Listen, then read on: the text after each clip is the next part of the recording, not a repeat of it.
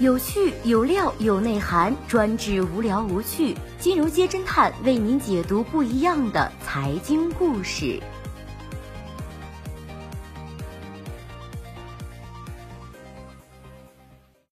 最近关注到的是，为林志玲摆脱黑道，收养女星孤儿，娱乐圈真正大姐大的秦羽义。看最近郑爽事件沸沸扬扬，整个娱乐圈到处兵荒马乱之中。侦探君不由想到，早期娱乐圈没有那么多看重利益，情与义是做人做事的标配，演员也只是七十二行里并不特殊的一个职业而已。那时候大家的情怀与匠艺精神还没被商业利益冲击的七零八落，出现过不少独具特色的天王级艺人和经纪人。今天侦探君讲的是一个真正有情有义、担得上娱乐圈大姐大名号的金牌经纪人。提起歌后王菲、那英，无人不知，无人不晓。但说起他们背后的巨星推手邱黎宽，不少小伙伴还是挂个问号。从当初一个小小的幕后代唱，摸爬滚打，到如今娱乐圈的大姐大，邱黎宽就像是一个传奇。他常年戴一副黑框眼镜，一头短发，脚穿一双塑料人字拖，你很难想象一手签下那英、王菲。缔造华语乐坛神话背后的大佬，看起来竟如此朴实。与常年活跃在众人眼下的圈内人不同，邱黎宽十分低调，很少接受媒体访问。他曾公开表示不喜欢被记者追问无脑问题。虽然邱黎宽低调，但他的火爆脾气和侠义之举在圈内广为流传。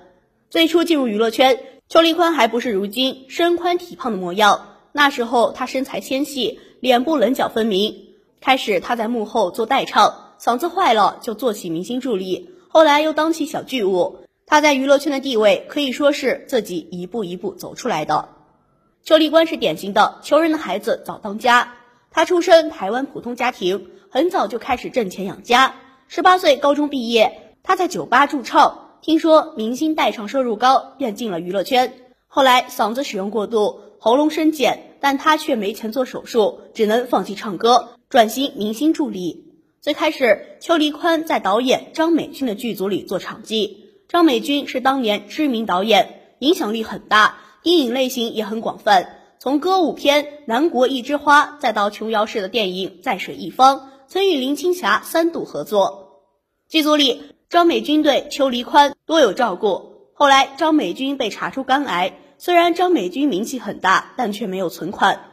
邱立宽为了给张美军治病，借了四十万台币，将近九万人民币，在一九八五年的时候，堪称一笔巨款。邱立宽做场记，一部戏结束才有八千台币。后来邱立宽说：“我都不知道自己当时怎么凑出来那么多钱，只可惜最后张美军还是因病逝世。”这时候，邱立宽遇到了人生贵人朱延平。朱延平和张美军同属汤臣影业，两人也是亦师亦友。那时候，朱延平颇有成就，因为电影剧作《错误的第一步》获亚太电影节最佳编剧奖。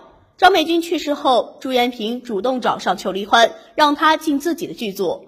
朱延平欣赏邱黎宽，就是因为他讲义气。邱黎宽跟着朱延平拍电影，从场记、剧务到制片人。一次剧组遭遇黑道围堵，朱延平也有些害怕，邱黎宽却站出来安慰朱延平，还对黑道放话。有种就干掉我，颇有种初生牛犊不怕虎的气势。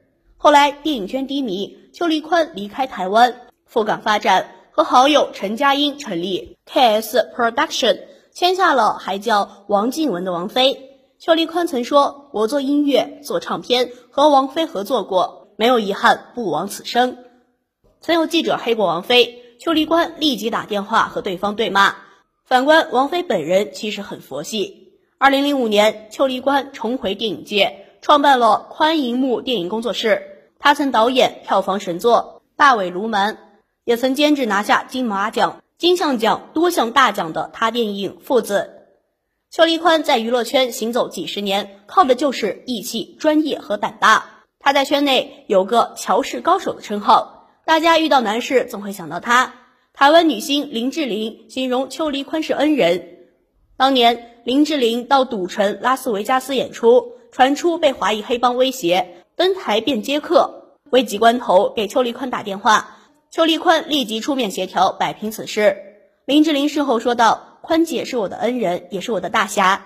当年林志玲与秦舒培发生抢资源风波，遭到陈冠希大骂，也是邱立宽出面力挺。早年，二十九岁女星陈宝莲上海跳楼自杀身亡，留下当时只有半个月大的儿子皇位，身负身份沉迷。陈宝莲一生短暂且心酸，她被母亲当作摇钱树，很小便拍三级片，后来被称为香港四大天王之一。邱立宽从没有落井下石。陈宝莲去世后，他收养了皇位，待如亲子。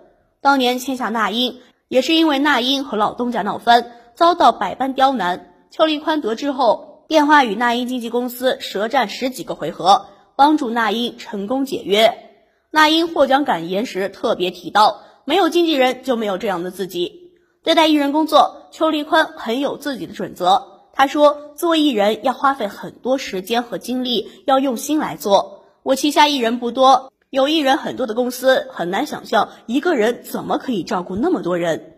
签艺人就像生一个小孩一样，不是有钱供他读书就行，你得陪他一起成长，帮他想好整个过程中每个阶段是什么样。无论是拍电影、做音乐，邱立宽都有一种工匠精神在里头。”这是当下浮躁的娱乐圈中最为缺少的一种品质。除了这种专业精神，做事讲究情义，才是邱立宽数次转型能够打开局面的秘密武器。